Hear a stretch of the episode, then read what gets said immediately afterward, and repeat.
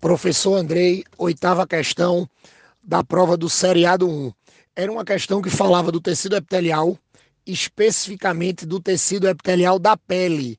E ele trazia um texto que falava exatamente da problemática da, da incidência dos raios solares na pele, ou seja, da gente ficar muito tempo exposto aos raios solares e o que é que provocaria nas células do epitélio, o que é que ia provocar nas células de revestimento.